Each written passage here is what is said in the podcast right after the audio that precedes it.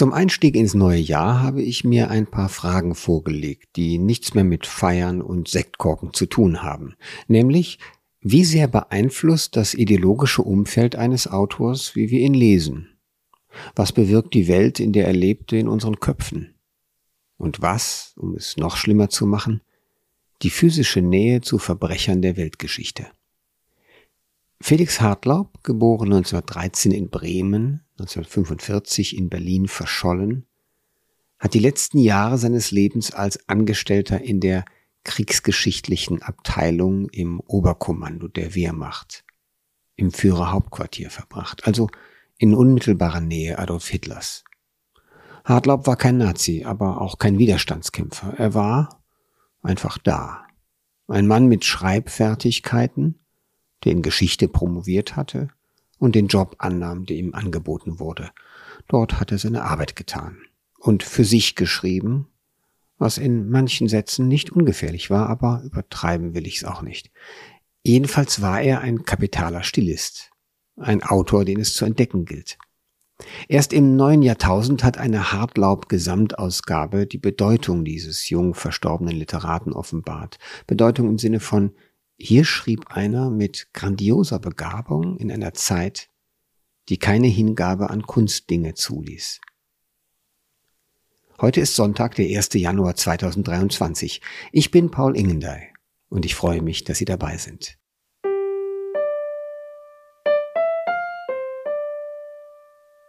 Mein Gast im heutigen Bücherpodcast, Matthias Weichelt, ist Chefredakteur der Literaturzeitschrift Sinn und Form und außerdem Autor einer vor gut zwei Jahren erschienenen biografischen Studie mit dem Titel Der verschwundene Zeuge, das kurze Leben des Felix Hartlaub. Sie hat den enormen Vorteil, nicht nur ein verlässliches, spannend erzähltes Lebensbild zu liefern, sondern auch die Werke des Schriftstellers sprechen zu lassen.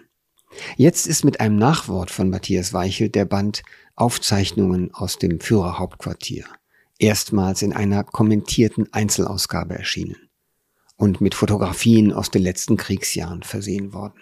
Anlass für mich, mit Matthias Weichelt über das Rätsel und Faszinosum Felix Hartlaub zu sprechen, den Menschen, Schriftsteller und Zeitzeugen. Wie kommt man auf den Autor? Und warum bleibt man daran hängen? Wirklich begonnen hat diese ernsthafte Beschäftigung mit ihm, als wir in der Zeitschrift Sinn und Form, ich glaube es war 2008 oder 2009, ein Interview mit Karl Corino und der Schwester Hartlaubs gebracht haben, in dem wir erste Prosa-Texte gebracht haben. Damals fing das an, dass ich mich wirklich mit den Texten beschäftigt habe. Und ich hatte dann irgendwann vor drei, vier Jahren die Chance, ähm, einen Vortrag zu halten, mit dem ich mir das Thema aussuchen konnte, was ja eine besonders schöne Opposition, äh, Op äh, Option ist. Und habe mir dann Hartlaub ausgesucht, um mich mit ihm beschäftigen zu müssen. Und, mhm. und das hat dann diese wirkliche Faszination ähm, für diesen Autor ausgelöst. Jetzt wurde gerade die Schwester erwähnt. Mhm. Geno. Geno. Wie alt ist die Dame geworden? Die ist natürlich viel älter geworden als ihr Bruder, der mit 31 ähm, gestorben ist. Sie war dann eine hochbetagte Dame, die zunächst ja als Autorin viel bekannter war als Hartlaub. Also die schon in den 40er Jahren veröffentlicht hat, die auch in der Nachkriegszeit ihre, ihre Bücher hatte und sich dann aber auch immer stärker auch in den Dienst der Herausgabe der Bücher ihres Bruders gestellt hat, die ja zunächst alle von der Familie aus dem Nachlass herausgegeben wurden, in sehr eigenwilliger Form, wenn man so sagen kann. Und, mhm. und diese Art der Herausgabe durch die Schwester, durch den Vater hat auch lange Zeit die Rezeption Hartlaubs bestimmt. Also wenn man so will, das typische Phänomen, dass es Menschen gibt, und ich meine das völlig neutral, die eine Art von Verfügungsrecht über einen Verstorbenen haben und sein Werk und auch im Grunde Deutungshoheit besitzen über längere Zeit. Mhm. Max Brot wäre eine Parallele, mhm. zwar eine entfernte Parallele, aber es gibt solche Sachen und wer den Zugang hat oder wer Familie war oder ist, mhm. nimmt sich natürlich gerne das Recht. Geht ja auch um den Familiennamen oder um Dinge, die schädlich oder im Ansehen irgendwie dem das Ansehen beschädigen könnten. Da wird also nicht nach philologischen Kriterien äh, vorgegangen oder beurteilt, ja. sondern es wird eher nach privaten, nach Motiven, die den Menschen gehören, mhm. die das tun. Jetzt mal eine kurze Frage. Du sagtest vorhin gestorben. Jetzt in dem Band, über den wir sprechen, diesen Aufzeichnungen bei Surkamp, da äh, sagst du in deinem sehr ausführlichen Nachwort, was ein Lebensbild, aber auch so eine Art von, ja, eine biografische Vertiefung des Ganzen ist.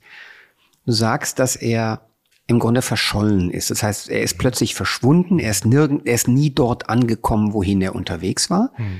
und wurde dann 1955 für tot erklärt. Aber es gibt überhaupt keinen Zweifel daran, dass er in jenen Jahren, vielleicht sogar schon in jenen Wochen, direkt gestorben und die Leiche unter Umständen verscharrt wurde. Ja, also alles, alles deutet darauf hin, dass es so ist. Ähm, er ist in den letzten Apriltagen, so viel weiß man, noch 45 jetzt. 1945, mhm. genau, wir sprechen vom Kriegsende. Er hat, äh, er hat nochmal Urlaub bekommen nach seiner Zeit im Führerhauptquartier, äh, worüber wir bestimmt noch sprechen werden, hat diese Zeit bei seinen Freunden Klaus Gysi und Irene Lessing am Schlachtensee verbracht, die ihn beschworen haben, dort zu bleiben, sich zu verstecken, das nahende, das nahe Kriegsende abzuwarten. Und er hat das nicht gemacht, einfach auch aus dem Wissen heraus, wenn es eine Hausdurchsuchung durch SS äh, geben sollte, wäre nicht nur er geliefert, sondern seine Freunde auch und die als wie es damals hieß, Halb- und Viertel Juden und Kommunisten ohnehin extrem gefährdet waren. Und es gab dann auch diese, diese Durchsuchungen und deswegen war es im Sinne seiner Freunde die richtige Entscheidung. Irene Lessing hat ihn dann zum S-Bahnhof Nikolassee gebracht und er hat sich dort von ihr mit dem Schweg-Zitat bis nach dem Krieg um halb sechs verabschiedet, ist in die S-Bahn gestiegen, sollte zur Seekaserne nach Spandau fahren und ist dort nie angekommen. Und was unterwegs passiert ist, weiß man nicht. Also auf diesen wenigen Kilometern, wir sprechen ja vom ja. Berliner Westen, ne? ja. von den bisschen Outskirts, ja. äh, so zwischen Wand, Nikolassee, Wannsee, ja. Westend. Auf diesen wenigen Kilometern ist irgendetwas geschehen. Gibt es Theorien dazu oder gibt es Mutmaßungen, was das sein könnte? Ja, das Wahrscheinlichste ist, dass es einen Bombenangriff gab, dass es Fliegerangriffe gab und dass er gar nicht ähm, in, in irgendeiner Art von Einzelkampf, also er musste sich ja erst bei der, bei der Armee melden, er war ja vorher gar nicht soldatisch tätig. Und das Wahrscheinlichste ist, dass er bei einem dieser Großangriffe in den letzten Kriegstagen ums Leben gekommen ist und dann in einem Massengrab verscharrt worden ist. Denn es ist nie irgendetwas aufgetaucht. Also keine, keine Dienstmarke, kein Ausweispapier, nichts. Hm. Und das hat natürlich auch dazu geführt, dass die Familie lange noch gehofft hat, dass er am Leben ist. Es war immer, es gab immer die Vermutung, er könnte vielleicht äh, in einem Gefangenenlager in Russland sein. Er könnte sich abgesetzt haben. Er könnte vielleicht nach Südamerika ausgewandert mhm. sein oder in irgendeiner Art und Weise sich aus dem Staub gemacht haben. Und das war für die Familie, das beschreibt auch die Schwester sehr eindrücklich in ihren Erinnerungen, noch viel schwerer auszuhalten, als wenn man den Tod sicher gewusst hätte. Und es sind auch alle Nachforschungen, die man über das Rote Kreuz angestellt hat, also über Gefangenenlager und so weiter, sind ergebnislos geblieben und vor wenigen Jahren hat man diese Erforschung oder diese Recherche noch einmal versucht, hat nochmal ähm, alle möglichen erreichbaren Archive durchforstet und auch dabei ist nichts zutage getreten. Also es ist ein wirkliches Verschwinden, was natürlich auch zum Mythos dieser Figur, wenn man von einem Mythos sprechen kann, ähm, mhm. beigetragen hat. Dieses, dieses sich, ja. sich auflösen, dieses nicht mehr Dasein, dieses jung vollendete und dann sich plötzlich ähm, ins Nichts verabschiedende. Ich finde das tatsächlich eine für die Fantasie unglaubliche Vorstellung und sie trägt sicherlich dazu bei, dass er einen Reiz behält, ja, weil mhm. eben in der Tat, wie du es schon sagtest, ein sehr junger Mensch plötzlich verschwindet, der in seinen Schriften eigentlich immer am Rand einer großen Katastrophe existiert hat. Mhm. Ja, und zwar aus verschiedenen Gründen. Und du erläuterst das ja auch in dem Nachwort. Ähm, wir müssen jetzt doch mal von dem sprechen. Vielleicht, bevor wir von dem sprechen, von dem wir sprechen müssen, möchte ich eine Sache sagen, die mir so ging. Deswegen gebe ich sie sowohl an dich weiter wie auch an unsere Hörer.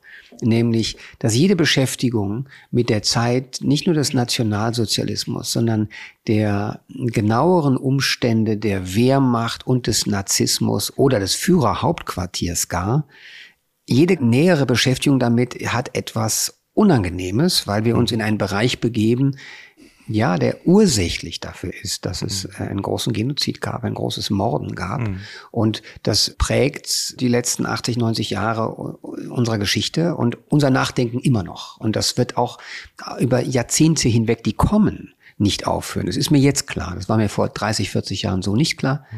dass die nachfolgenden Generationen, also unsere Kinder, haben es etwas leichter, weil die Bürde leichter geworden ist und es gibt auch weniger Lebensverbindung zu den direkten Ereignissen. Aber das nimmt wenig davon weg, dass das im Grunde ein versiegeltes Gelände ist. Da geht man aus historischem Interesse hin oder aus Gedenkinteresse. Darüber hinaus ist diese Beschäftigung mit Lektüre mhm. daraus, äh, hat auch was Obszönes oder kann es haben im Empfinden vieler. Mhm. Und auch ich merkte das plötzlich. Wir sprechen hier von einem hochbegabten Prosaautor, der ganz in der Nähe Hitlers gearbeitet hat, bis in die letzten Monate hinein. Und der Begriff, ich muss ihn mir immer wieder vorhalten, anschauen, er war in der kriegsgeschichtlichen Abteilung im Oberkommando der Wehrmacht. Mhm. Es war ein Schreibjob. Mhm. Er selber war Historiker, hat eine Doktorarbeit geschrieben, Hartlaub, und er war dort beschäftigt. Und er ist also ganz nah, sowohl in der Wolfschanze wie auch dann in der Ukraine, in diesen, wie nennt man sie, äh, der richtigen Terminologie?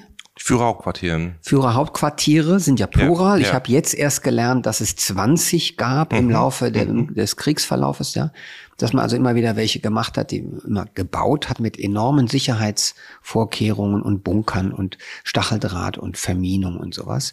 Das sind und alles. Auch mit diesen absurden Namen, ne? Wolfschanze, Werwolf. Werwolf so hieß das ja. in der, in der Ukraine. Das umreißen wir gerade so ein bisschen. Vielleicht kannst du es mal kurz umreißen. Wie haben wir uns diese Orte vorzustellen, an denen Hartlaub doch mehrere Jahre zugebracht hat, bis mhm. kurz vor seinem Tod? Ja, es waren jetzt gleich mehrere Fragen. Versuch's in, in mal einer, ganz ich, äh, ich schlicht, ein bisschen, vielleicht mal erstmal den Ort. Den ja. Ort, an dem er gelebt und gearbeitet hat über doch einige Jahre hinweg. Also vielleicht muss man dazu noch sagen, wie er überhaupt in diese Position gekommen ist. Das ist ja erstmal etwas, was einen überrascht und frappiert und, und eben, du hast es angesprochen, auch vielleicht ein bisschen zurückstößt, wenn es um diese Person geht, dass man das Gefühl hat, man hat es mit einem hohen Amts- und Würdenträger zu tun, der keinen geringen Anteil hatte an der an dem Funktionieren ähm, dieses Systems und insbesondere an der militärischen, an dem militärischen Funktionieren des, dieses Systems und, und eben natürlich an dem Aufschreiben der Kriegsgeschichte.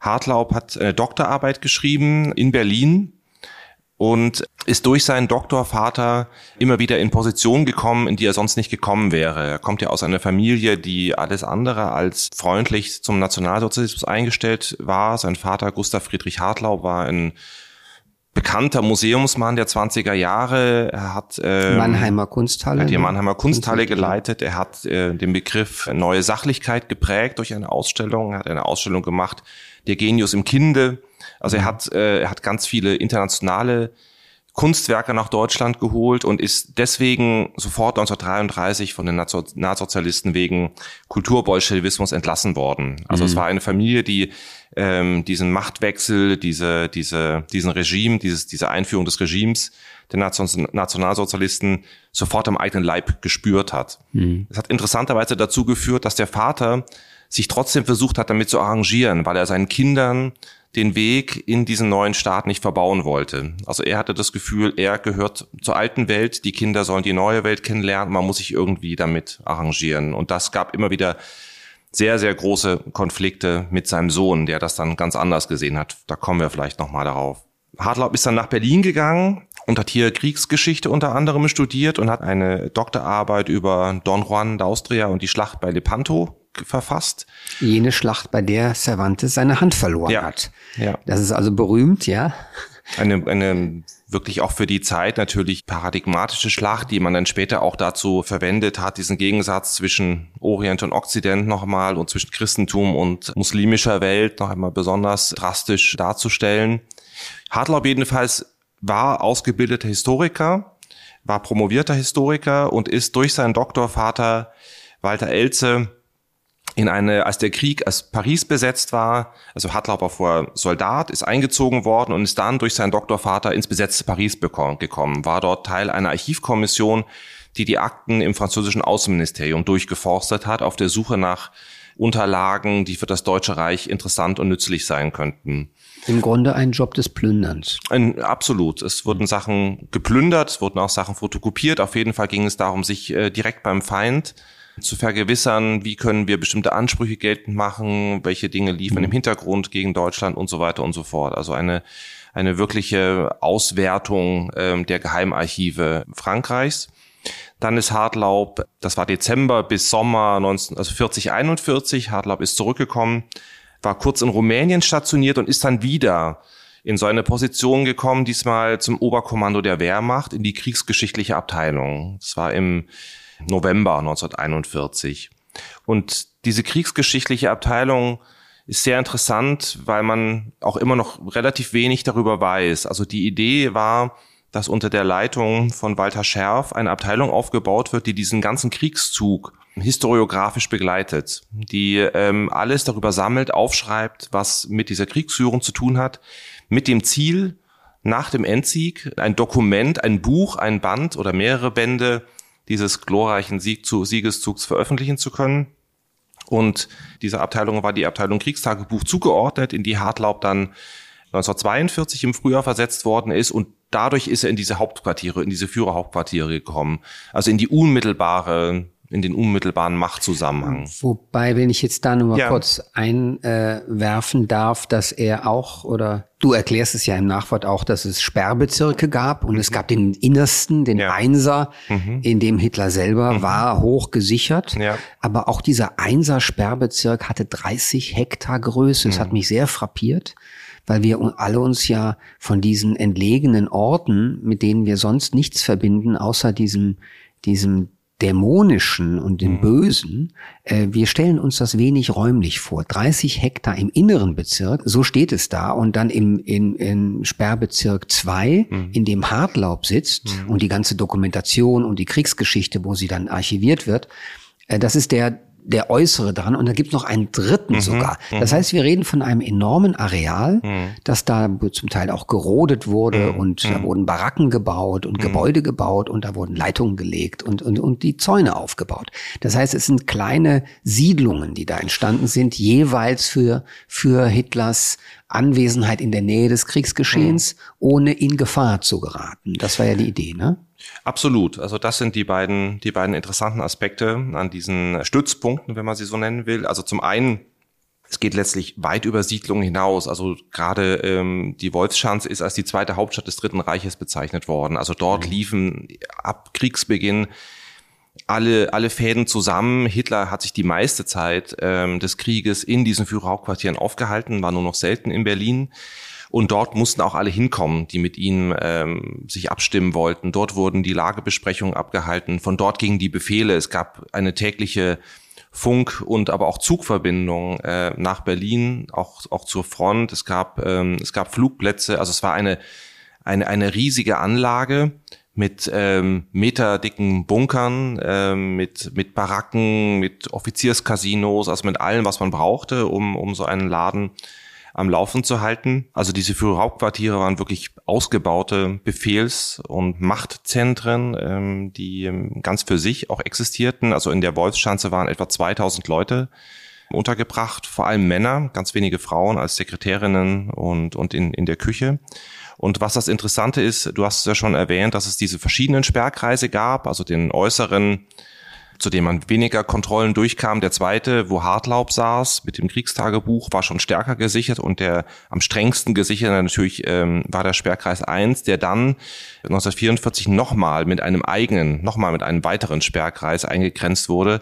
Und das ist wirklich frappierend, diese, was sich auch hier wieder zeigt, diese Eigenheit von Diktatoren, ein sehr großes eigenes Sicherheitsbedürfnis zu haben und auf der anderen Seite mit leichter Hand ähm, Tausende in den Tod schicken zu können. Also mhm. diese, was man ja auch von wenn man sich, wenn man jetzt an Putin denkt, diese langen Tische, diese Angst vor Covid, dieses ähm, mhm. Sorge um das eigene Wohlergehen und andererseits dieses ähm, nicht so große, äh, die, diese nicht so große Sorge, was ähm, das Schicksal von vielen anderen angeht, das ist ein Charakterzug, der sich offenbar durchzieht. Wie haben wir uns die Tätigkeit vorzustellen? Hartlaub spricht ja auch davon, dass es sich immer wieder auch langweilt, dass es nicht so dolle ist, dass es nicht so anspruchsvoll sei, was er da hm. zu tun hat. Äh, es gibt eben auch, er ist ja auch nicht der, der Mann, der das verantwortet, ist ja ein Untergebener. Aber wie haben wir uns das vorzustellen? Was tut er da die ganze Zeit? Wir reden von mehreren Jahren. Er ist mhm. sowohl Archivar, so wie er sammelt, er muss ähm, Akten hin und her tragen. Ähm, aber was genau ist seine Tätigkeit da? Also wie gesagt, diese Idee war, ein, ein Kriegstagebuch zu führen, das direkt aus den Quellen entsteht. Hartlapp hatte einen Vorgesetzten, das war erst ähm, Greiner, dann Percy Ernst Schramm, der auch relativ bekannte Historiker, die immer die Unterlagen bekamen, die Akten aus den Lagebesprechungen bei Hitler und bei den anderen Befehlshabern. Und daraus mussten sie alle zwei Wochen so ein 60 bis 80 Seiten starkes Opus äh, verfertigen, das die verschiedenen Kriegsschauplätze zusammenfasste und mussten sich natürlich auch äh, mit den entsprechenden ähm, Vorgängen vertraut machen, mussten eigene Kenntnisse haben, mussten die Sachen möglichst neutral darstellen.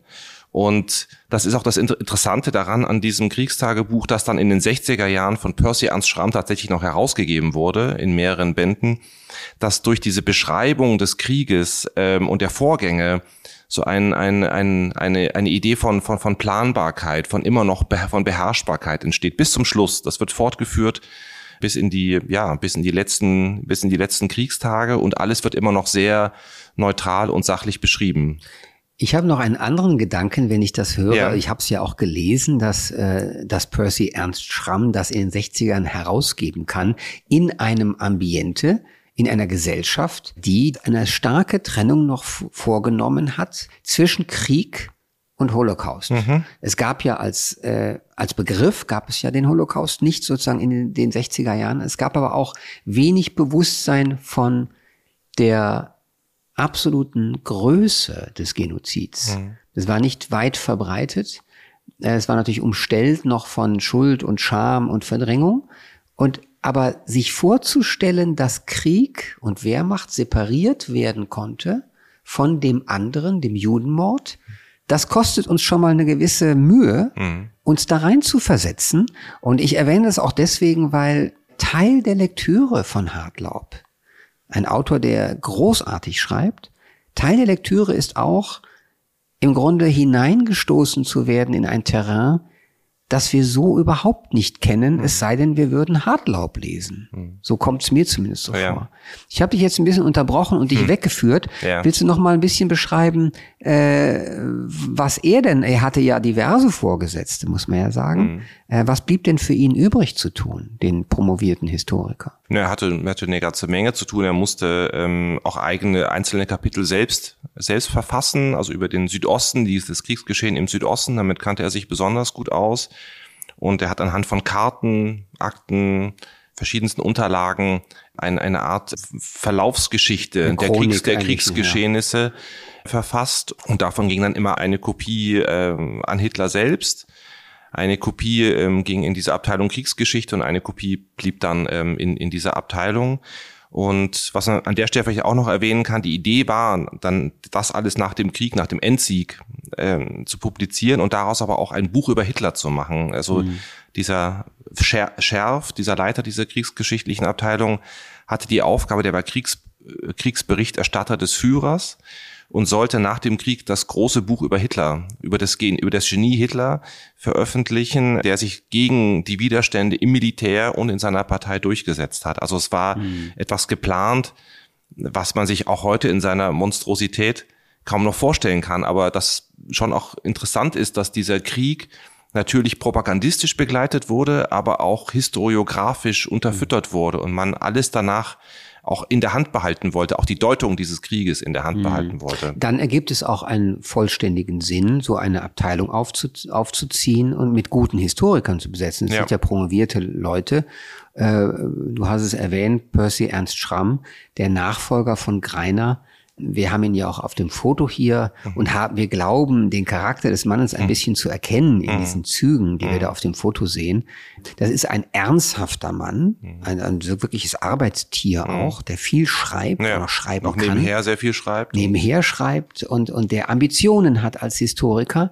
Es ist, ich wiederhole das nochmal, es ist schwierig von unserer heutigen Warte aus, sich diese Männer vorzustellen in der Umgrenztheit des Blickes und mhm. der eigenen Präsenz, mhm. die, die ihre war. Ja. Ich finde das ganz wichtig, den mhm. Gedanken, denn der hat auch damit zu tun, wer liest denn heute Hartlaub? Mhm. Du hast vorher erzählt, wie du zu Hartlaub gekommen bist. Ja, du hast irgendwie dich aber auch mit der Lyrik der Zeit ein bisschen beschäftigt oder mit, mit den, der Dichtung der Zeit, mit den Autoren der Zeit und dann kommst du irgendwann auf den Namen und dann gehst du irgendwann tiefer. Aber ich glaube, Autoren haben auch einen Nimbus, der verhindert oder der befördert, mhm. dass sie gelesen werden auf breiterer Front. Kannst du uns kurz was dazu sagen? Ist das nicht einfach auch ein großer Hinderungsgrund, sich mit diesem Autor zu beschäftigen, dass er so nahe an Hitler war? Selbstverständlich. Also das hat natürlich nach dem Krieg auch erstmal den Reiz ausgemacht, ihn, ihn zu lesen. Aber was heute das ist auch ein Eindruck, den ich immer wieder auch, auch gewinne, seiner, seiner, seiner Wahrnehmung als, als sehr, sehr ernstzunehmender und sehr wichtiger Autor für diese Zeit im Wege steht, ist, dass er natürlich etwas, dass ihm etwas Ambivalentes anhaftet. Also man kann ihn weder der Täterseite eindeutig zuschlagen, noch der, noch der Opferseite. Er war nicht im Widerstand. Er war niemand, er hatte, er war, er war kein Kommunist, also er hatte entsprechende Sympathien, er hat sich damit beschäftigt. Aber er ist in seiner ganzen Tätigkeit und äh, in seiner Haltung kommen so unterschiedliche Facetten zum Vorschein, die es schwer machen, ihn der ein oder anderen Fraktion zuzuschreiben. Und das unterscheidet ihn zum, zum einen von der inneren Emigration, das unterscheidet ihn von der Emigrationsliteratur, das unterscheidet ihn von der, von der Frontkämpferkultur.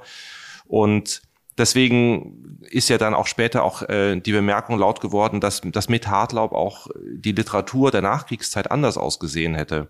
Dass diese Stimme, also wenn er, wenn er nach dem nach dem Ende des Krieges hätte weiterschreiben können. Das war ja auch sein Ziel. Also alles, was wir hier haben, auch diese Aufzeichnungen, über die wir heute sprechen, sind ja Materialien. Das sind Aufzeichnungen, das sind literarische Aufzeichnungen, die äh, sozusagen die Basis dessen bilden sollten, woraus er dann später genau. schöpfen wollte. Und er hat diese Bücher nicht veröffentlicht, er hat kein einziges Buch selbst veröffentlicht. Außer seiner Dissertation, ja. Außer seiner ja, Diss. Ja. Ähm, vielleicht können wir da nochmal einhaken. In welche Richtung denkst du dir denn die Rolle, die ein Felix Hartlaub, wenn er nicht verschollen oder bei einem Bombenangriff umgekommen wäre, die er hätte spielen können? Ich kann es mir gerade nicht vorstellen, hm. aber kannst du mal deiner Fantasie freien Lauf lassen? Was hätte die Stimme Hartlaubs für die Nachkriegsdebatte in der Literatur bedeutet? Ja, zunächst mal kann man ganz einfach sagen, dass wir keine vergleichbare literarische Stimme haben, die so aus dem Inneren dieses Machtapparats heraus berichtet. Also es gibt, das ist auch eine vielleicht auch äh, überhaupt einmalige Konstellation, dass, dass ein so zur Beobachtung und Beschreibung begabter Autor an so in so eine Stelle gerät mhm. und, und, und auch so aus allernächster Nähe beschreiben kann, was sich im Führerhauptquartier abspielt, was sich nach dem 20. Juli dort abspielt. Das ist besonders interessant. Darum kreisen ja auch diese Romanfragment, äh, dieses Romanfragment, über das wir noch sprechen werden. Also das ist erstmal die, die Position, die er eingenommen hat. Dann, dass er zum einen Schriftsteller war, zum anderen Historiker. Das ist auch eine ganz wichtige Doppelperspektive, die er hatte. Also er hat dieses historische Bewusstsein dessen, worüber er schreibt, und er hat den dichterischen Zugang, den, den literarischen Zugang zu den Dingen und das Mitleiden, das Interesse, das sich dem aussetzen, was passiert. Und, und das hätte, glaube ich, ein, wenn, wenn er dazu gekommen wäre, danach Bücher zu schreiben, wäre dadurch eine andere Literatur entstanden, weil er anders als das, was ich vorhin sagte, wenn er zur inneren Emigration gehört hätte oder zu den Frontkämpfern und Autoren, hätte er eine ein, eindeutige Position gehabt, aus der heraus er spricht. Aber er spricht ja aus dem, wenn man so, wenn man so will, aus der, aus der Mitte des Orkans heraus. Und das macht auch seine besondere literarische Technik aus, dass er sich dessen bewusst ist und sich selbst als Figur in diese literarischen Texte hineinführt. Also müssen wir nicht die Forderung oder die Hoffnung ausdrücken gegenüber den künftigen Lesern von Hartlaub, dass sie erst einmal moralische Werturteile zurückstellen, um einfach das Besondere, das wirklich Außerordentliche dieser Situation, die du gerade hm. beschrieben hast, ins Auge zu fassen und sich dann zu fragen, wie hätte ein jeder hm. von uns sich verhalten können. Mhm. Die moralische Frage schwingt immer mit, wenn mhm. wir uns mit der Nazi-Ideologie und den Verbrechen beschäftigen. Aber vielleicht ist es für die Begutachtung oder die Würdigung der Literatur viel besser, wenn man erst einmal sagt, nehmen wir mal die Besonderheit, mhm. die du gerade geschildert hast, dass er da im Auge des Orkans hockt, wie niemand. Und es gibt niemanden, der so begabt ist wie er und zur selben Zeit einer, der mit dem Verbrechen selbst nichts im Sinn hat, der aber weiter eine Uniform trägt. Ja. Und in ganz nah an Hitler arbeitet, und zwar einen Bürojob tut, mhm, mhm, ja. der mit der Deutung und Interpretation und vielleicht propagandistischen Ausschlachtung des Geschehens im Krieg zu tun mhm, hat. Mhm. Ich finde die Konstellation absolut erregend, mhm. aber ich würde ganz gerne auch bei allen, die sich vielleicht noch für ihn interessieren, das, das Gefühl dafür wecken, dass man erst einmal sich dem Besonderen aussetzen sollte, bevor man be bewertet, wie man das findet. Ich halte das für sehr wichtig. Ich würde, das, das wäre auch, auch ähm, ein Rat, den ich auch hätte oder den ich, oder es ist kein Rat, das ist äh, eher ein, ein, eine, Hoffnung, eine, eine, eine Vorstellung, hat, ne? wie man, wie man sich mit dieser Art von Literatur beschäftigt. Ich halte es für absolut wichtig, bevor man sich sozusagen über, über den Standpunkt, die moralische Integrität und so weiter Gedanken macht, sich erstmal diese Texte anzuschauen und auch zu schauen, was steht denn da drin und was sagen sie uns? Was können wir daraus entnehmen? Man kann diese Texte ja auch erstmal auch auf, auf eine quasi dokumentarische Art lesen. Man kann sie ähm, als das, das was haben sie ja auch. Ja? Das war ja auch etwas, ja. was Hartlaub wollte, was er auch immer wieder in Briefen geschrieben hat, dass alles, was man, was Leute wie er literarisch in dieser Zeit leisten können, wäre, Dinge festzuhalten, Zeuge zu sein. Dass diese mhm. diese Zeugenschaft war für ihn ähm, ein, ein enorm wichtiger, äh, ein enorm wichtiges Moment. Und es ging ihm darum, späteren Generationen begreifbar zu machen. Und auch das ist ein Zitat äh, von ihm wie konnte es dazu kommen? Also er wollte wirklich zu den entscheidenden Entwicklungen äh, zurückführen und das hat er gemacht, seit er seit er in, in Berlin war, er ist 1934 nach Berlin gekommen, hat dort diese sich verändernde Gesellschaft, diese sich verändernde Stadt, dieses verändernde sich verändernde Klima festgehalten. Er war, wie ich schon sagte, mit Klaus Gysi befreundet, hat mit dessen Mutter Erna Gysi ein, ein, ein Liebesverhältnis gehabt. Sie war auch jüdisch, war Kommunistin und er hat dadurch auch die Rassenverfolgung der Nationalsozialisten, das Unterdrückungsregime durch seine Freunde auch am eigenen Leibe mit miterlebt. Also er war dem mhm. ähm, in gewisser Weise, also er war dem natürlich nicht ausgesetzt wie sie, aber er hat ähm, eine sehr intime Kenntnis all dessen gehabt. Es gibt noch die Kleinigkeit, das sollten wir vielleicht erwähnen, ja. weil du es ja auch in deinem Essay, dem Nachwort beschreibst, die Sorge in der Familie Hartlaub, dass er wegen seiner Nase, die hm. ihm wie eine jüdische Nase vorkommt, dass man also, dass es auch Misstrauen gibt bei denen, mit denen er arbeitet, mhm. ob er nicht jüdische Vorfahren mhm. habe, ja. so wie er aussieht. Er wird ja. also auch wegen seines Aussehens für einen Juden gehalten. Ja. Also es, es begegnet ihm mehrfach, dass er auf der Straße sich ausweisen muss. Mhm. Er erlebt das in Paris, dass, dass wie er sich immer wieder ausdrückt, seine Physiognomie, seinen Vorgesetzten ähm, ein, ein Dorn im Auge ist. Mhm. Es gibt eine Karikatur, man kann vielleicht auch bei der, an der Stelle auch erwähnen, dass er auch ein begnadeter Zeichner war. Also er hat in seiner Jugend ganz viel gezeichnet und ähm, großartige Bilder hervorgebracht. Und es gibt wunderbare Karikaturen und eine davon beschreibt seine Musterung bei einem Wehrsportgang und dort äh, wird er ja untersucht und und der untersuchende Arzt sagt dann, wollen wir ihn noch mal als mediterran springen lassen. also mit im Bezug darauf, dass er dass er dass er dass er seiner seiner ganzen Erscheinung misstraut. Ja. Aber dann sagt, naja gut, gerade so noch durch, mal, gerade noch mal durch.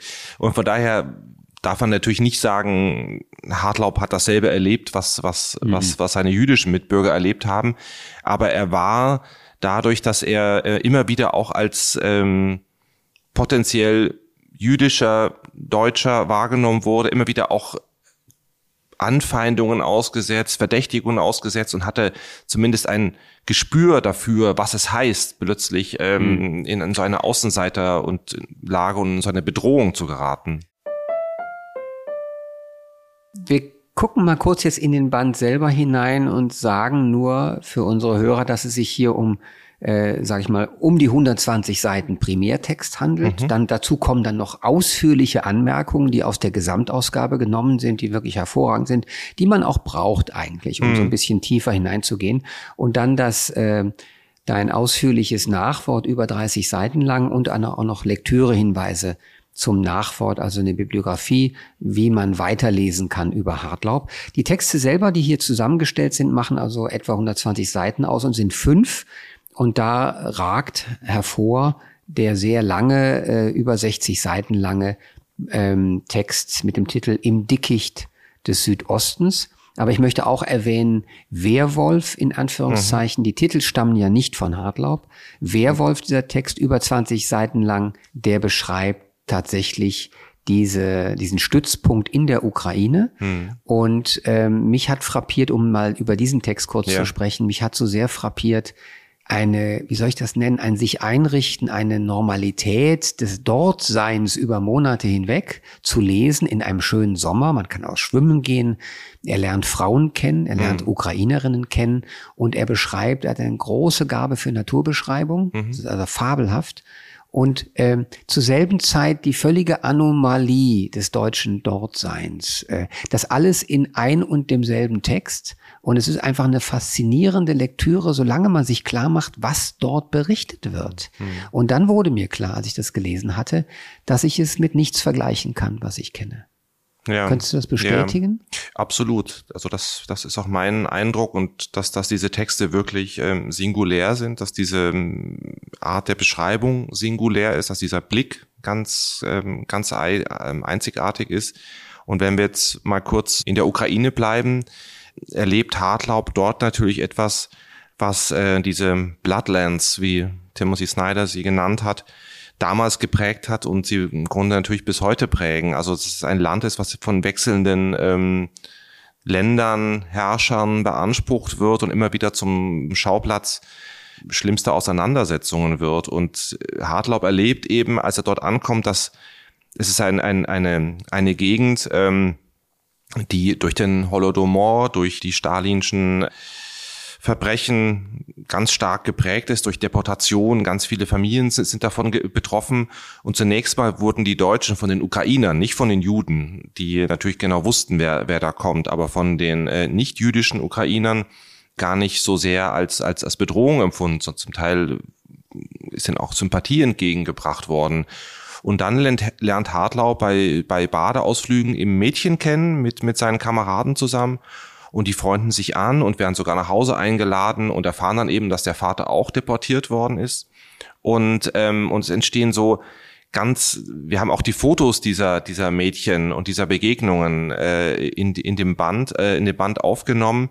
Und das sind natürlich letztlich auch unheimliche Fotos. Also man weiß, was im Hintergrund passiert, man weiß, was drumherum passiert und trotzdem gibt es dieses, wie es Hartlaubs ähm, ähm, Kollege, der, der auch Walter Dietz, der auch die Fotos gemacht hat, genannt hat, äh, kleine Idyllen am Rande der Katastrophe. Das ist natürlich eine sehr vielleicht beschönigende Beschreibung, aber, aber es, es trifft auch einen Teil davon. Es gab, es gab diese Momente der Ruhe, der scheinbaren Friedlichkeit, die aber immer überwölbt war von dem, was sich gleichzeitig abgespielt hat. Und es gibt auch Fotos in dem Band, auch ähm, aus Vinica vom Markt, von einer mhm. Hochzeit. Also man sieht auch, wie das ja. Leben dort weitergeht. Hartlaub erzählt auch oder berichtet davon, ähm, welchen Tauschhandel es gab. Es, es gibt also ganze Hühnerfarmen in diesem in diesem ähm, Führerhauptquartier. Es werden Eier getauscht. Es wird mit der mit der mit der Bevölkerung Handel getrieben. Es ist übrigens sehr interessant, dieser Aspekt des Handels, weil ja auch von diversen Experten die Rede ist, die da besonders toll waren. Ja, Ein Mann namens ja. Grix, der da äh, es zu einer großen Meisterschaft bringt, weil er tatsächlich ein richtiger Schwarzhändler ist, der, mhm. der mit allen kann und der ein kleines Imperium des Handels dort aufbaut. Ich glaube, dass was so wichtig ist, dass wir so viele verschiedene Aspekte in einem Text haben, in einem sehr dichten, brillanten mhm. Text, den, den er da geschrieben hat. Es ist einerseits äh, mit leichter Hand erzählt eigentlich, es ist sehr persönlich, kommen ja seine persönlichen Empfindungen raus. Es gibt aber auch eine große satirische Fähigkeit dieses Autors mhm. oder eine Komik, die er produziert, indem er, ich sage mal, diese Befehlsnaturen und Befehlsempfängernaturen karikiert. Ja. Ich fand, ich fand bemerkenswert die Tonwechsel, die Hartlaub äh, so innerhalb weniger Zeilen hm. hinbringt. Hm. Er lässt uns gar nicht zur Ruhe kommen. Wir können uns nicht in den Ohrensessel setzen ja. bei ihm, ja. sondern es ist ein ganz scharfer Beobachter, der will, dass wir seine Bewegungen mitvollziehen. Hm. Die wechseln tatsächlich zwischen Beschreibung, Anteilnahme, aber auch dann fast einer zynischen Distanzierung oder einer starken Ironie und Sarkasmus, Könntest du kurz mal erwähnen, Enzensberger äh, steht ja auf dem Umschlag auch auf der Bauchbinde. Ja. Äh, der Lobessatz von Enzensberger über Hartlaub, der hielt ihn ja für einen singulären Autor. Könntest du auch noch mal kurz charakterisieren, was hat Enzensberger, da er nun gerade verstorben ist, in Hartlaub gesehen. Hm. Ja, Enzensberger ist äh, auch in Bezug auf Hartlaub ein, auch ein sehr interessanter Beobachter oder ein interessanter Kritiker. Man muss vielleicht zunächst nochmal sagen, um das auch, äh, um das auch wirklich deutlich zu machen, all diese Texte sind literarische Texte, die auf den Beobachtungen, den Erlebnissen, ähm, den Begegnungen äh, dieses Autors beruhen, aber die ausdrücklich literarisch sind und das war etwas, was die Familie ähm, gemacht hat. Wir haben ja schon darüber gesprochen, als sie die Sachen nach dem Krieg rausgegeben hat. Sie haben die rausgegeben quasi als Tagebücher. Und dadurch ist diese Stimme, die Hartlaub ähm, dort zum Teil verwendet, dadurch sind die Protagonisten, die er da einführt, die zum Teil mit ihm in der Position äh, übereinstimmen, also in der beruflichen Stellung und andere Merkmale haben, die er auch hat, wurden da mit ihm verwechselt. Und darauf hat Enzensberger in den 50er Jahren extrem empfindlich reagiert. Er hat das für jemanden gehalten, er hat Hartlaub für jemanden gehalten, an dem man studieren kann, wie dieses Ausgesetztsein in diesem nationalsozialistischen Befehlsapparat, dieser Propaganda, dieser Gehirnwäsche eine Person zersetzt und die Sprache zersetzt und hat gedacht, Hartlaub spricht so, weil er es so meint, aber Hartlaub hat sich dieser Sprache bedient, um zu zeigen, wie sie funktioniert. Und das hat später auch Enzensberger, als dann die richtigen Ausgaben kamen, die Ausgaben, an denen man gesehen hat, nein, das ist nicht äh, sozusagen ein, ein, ein Tagebucheintrag, sondern das ist eine eine, eine inszenierte Rede, die hier geführt wird, hat Enzensberger auch ähm, sein Urteil revidiert und hat in einen hymnischen Text auf diesen Autor geschrieben, hat auch gesagt, das zitieren wir auf dem Buch, einen so unbestechlichen Blick wie den seinen hat es in der Literatur nach 1945 nicht mehr gegeben. Also er hat dieses... Ein großer Satz, tatsächlich. Ein großer Satz und auch ein, auch ein bedeutungsschwerer Satz. Und er hat ähm, sich damit auch auf diese Aufzeichnung aus Paris bezogen. Also Hartlaub hat in Paris war sehr, sehr wichtig für ihn, weil er dort dieses gemerkt hat, wie es ist, in, an, äh, an einem Ort zu sein, wo, wo er der Fremde ist, wo, wo er sozusagen, er, der die, diese große Liebe zu den Franzosen hatte, genauso abgewiesen wurde wie seine Kameraden. Hm. Und wo er nicht als der gute Deutsche angenommen worden ist, sondern wo er unter dasselbe Verdikt fiel und auch gehört hat, wie die Franzosen über seine Landsleute sprechen. Und das war für Hartlaub eine unglaublich wichtige Erfahrung und diesen fremden Blick hat er von da an in sein literarisches Schreiben integriert und, und er wendet diesen fremden Blick auch auf sich selbst an. Und das ist etwas, was, was, äh, wenn wir immer wieder jetzt darauf zurückkommen, was macht sein Schreiben so besonders? In Paris gibt es ganz viele Szenen mit Spiegeln. Also es gibt einen Protagonisten, der sich immer im Spiegel sieht, der immer ähm, merkt, in welcher komischen Situation er sich befindet. Und diese Beobachtung, dieses, dieser, dieser Versuch, über sich selbst Gericht zu sitzen in der Literatur, wie es bei, bei Kafka heißt, das treibt Hartlaub in diesen Texten aus dem Führerhauptquartier auf die Spitze. Und um jetzt nochmal auf deine andere Anmerkung zurückzukommen, was das Satirische angeht. Also er hat ganz früh auch schon angefangen, Satiren zu zeichnen. Also er hat sich diesen Blick, dieses Blick für das Komische an Haltungen, an Personen, an, ähm, an Gesten sehr früh antrainiert und hat das dann in Berlin zum Beispiel auch schon, auch schon eingesetzt bei seinen literarischen Texten und das dann in Paris und in den Fürhauptquartieren noch gesteigert. Und das setzt ihn in die Lage, wenn wir jetzt zum Beispiel, es gibt Texte, äh, also es gibt diesen, dieses Romanfragment, was eben nach dem 20. Juli spielt, das Hartlaub als Ohrenzeuge miterlebt hat. Ähm, es gibt Texte, die in einer messerscharfen Genauigkeit und auch in einer, in einer Art und Weise, die, die, die Figuren zugleich präsentiert und bloßstellt. Er schafft es auf diese Art und Weise zu beschreiben, wie wurde dort gesprochen, wie breite, wie hat sich diese Panik ausgebreitet, wie, wie haben versucht die Leute ähm, ihre Kontenance zu wahren und gleichzeitig ihrem Opportunismus freien Lauf gelassen. Und das ist das Besondere an Texten. Man bekommt nicht nur beschrieben und beobachtet, wie die Leute waren, man hört sie sprechen. Mhm. Es ist wie, als wenn man in einen Film eintaucht, in dem man sehr gute Schauspieler Nazi-Schergen nachspielen sieht. Mhm. Man bekommt plötzlich einen unmittelbaren Eindruck. Und das ist überhaupt auch nochmal, wenn ich das noch hinzufügen darf, auch ein Merkmal dieser Texte. Sie, kommen, sie kommentieren nicht, sondern sie konfrontieren den Leser mit dem, was da passiert ist. Und das ist auch etwas, was viele Leser oft befremdet, wenn es darum geht, welche Haltung hat der Autor, wie sieht er das, wie steht er dazu, verurteilt er das. Das macht Hartlaub nicht, er macht das auf der literarischen Ebene, indem er die Figuren über sich selbst sprechen lässt. Mir ist sehr aufgefallen, das fand ich auch irre, dass viele der, der, Sätze, die er da sozusagen zitiert, also die Zitiercharakter haben in seinen Schriften, dass die mir wie ein Nazi-Klischee vorkommen, aber das ist die originale Quelle. Ja äh, wo er sie her hat. Mhm. Und das fand ich ganz, ganz bemerkenswert. Ähm, wir haben vorhin kurz darüber gesprochen, dass du mal eine Passage liest, dass wir den Prosaton von Felix Hartlaub mal hören. Willst du mal kurz sagen, welche Passage oder wo steht die? In dem großen Bericht, von dem ich vorhin gesprochen habe, steht sie mittendrin. Äh, was ist der Kontext ein bisschen? Ja, also das ist ein, eine Stelle, die vielleicht ganz gut illustriert, was wir jetzt gerade ähm, beredet haben. Also es ist aus dem Romanfragment im Dickicht des Südostens. Und ähm, der Protagonist, der auch Schreiber ist, äh, wie Hartler, also der auch in diesem Kriegstagebuch äh, ähm, mit, mit äh, verfasst, berichtet hier von seinen äh, Erfahrungen mit Ordonnanzoffizieren, mit dieser sehr besonderen Gattung und deren Art, sich sozusagen schon auf das, was nach dem Krieg kommt, einzurichten. Und wenn man das liest, ist man wirklich frappiert, weil diese ganzen Entschuldigungsfloskeln, diese ganze geistige Haltung der Nachkriegszeit äh, kommt hier schon vor. Es ist alles schon vorweggenommen, es steht alles schon da. Und ich lese mal einen kürzeren Auszug vor. Und es ist jetzt quasi eine, eine wiedergegebene Rede dieser Offiziere, die sie untereinander unterhalten. Wenn es gut geht, wird sich von hier zweifellos etwas Vorteilhaftes arrangieren lassen die Finanzierung der Ostgebiete, das Kreditwesen im Balkanraum.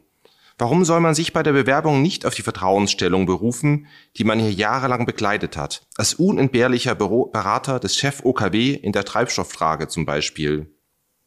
Und wenn es schief geht? Ja, um Himmels Willen, wir waren ja nur kleine ausführende Organe, was haben Sie denn gedacht? Ich sah von Anfang an haargenau, wie die Sache enden würde.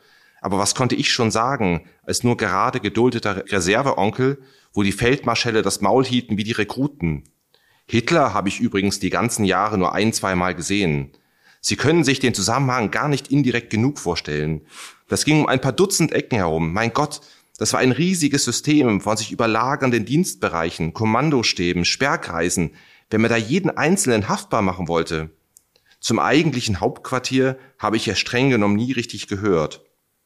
Und dann ließen sich vielleicht gewisse Beziehungen wieder anknüpfen. Das Londoner Bankhaus, langjährige beste Geschäftsfreunde, der frühere jüdische Kompagnon, mit dem man bis zuletzt in Verbindung gestanden, nur wegen der Kinder war der Verkehr etwas eingeschränkt worden. Bei der Arisierung hatte man sich auch großzügig erwiesen, man war ja Mensch. Der Radau-Antisemitismus war mir offen gesagt immer in der Seele zuwider. Gewiss, die Judenfrage drängte zur Lösung, aber die Methoden, zu denen man griff, und dann hätte man natürlich Unterschiede machen müssen. Es ist absolut frappierend und es sind einige Formulierungen, die im Grunde Programm oder Überschrift sein könnten über Verhaltensweisen der Nachkriegsgesellschaft. Ja, das sind Sätze aus der Adenauer Republik, die aber schon in den 40er Jahren aufgeschrieben wurden. Absolut, und ja. Und dieser Mann hat es im Grunde alles verstanden. Er hat, er hat die Gesellschaft, in der er selber lebte, äh, aber auf kuriose Weise am Rand und im Zentrum zur hm, selben hm, Zeit. Hm. Also weil du erwähntest, die Kommunistenfreunde, Gysi und Lessing, dann die eigene Opposition des Vaters, der zur selben Zeit aber nicht will, dass irgendjemand in Gefahr gerät und dann eben zur Anpassung rät. Und das ist eine ganz eigenwillige, also einzigartige Position.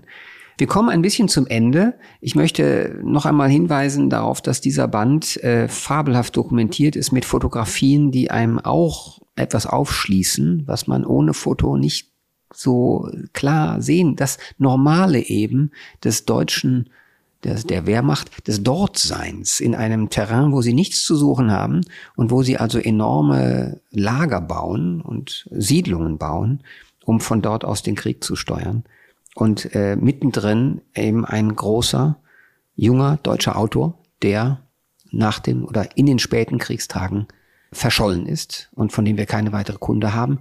Wir können nur sein Werk lesen. Und äh, dieser Band ist also außerordentlich zu empfehlen.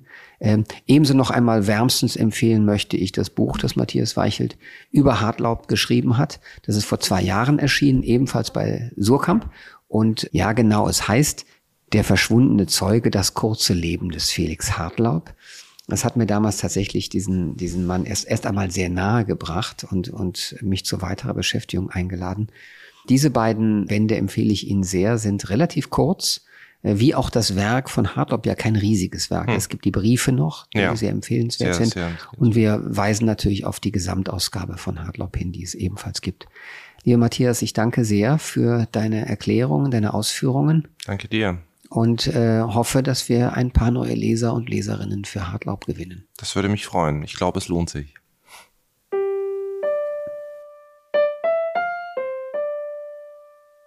Das Buch, um das es heute ging, ist Felix Hartlaub Aufzeichnungen aus dem Führerhauptquartier. Herausgegeben und mit Anmerkungen versehen von Gabriele Lieselotte Evens und mit einem Nachwort von Matthias Weichelt. Surkamp Verlag, 192 Seiten, 23 Euro. Die heutige Folge des FAZ Bücher Podcasts wurde produziert von Kevin Gremmel. Wenn Sie uns schreiben möchten, unsere E-Mail lautet bücher-podcast.faz.de, Bücher mit UE. Beim nächsten Mal gibt's im Bücherpodcast eine Sondersendung und in 14 Tagen ist dann wieder Kai Spanke mit Sachbüchern dran. Wir hören uns wieder, sofern Sie mögen, am 5. Februar. Bis dahin kommen Sie gut durch den ersten Monat des Jahres.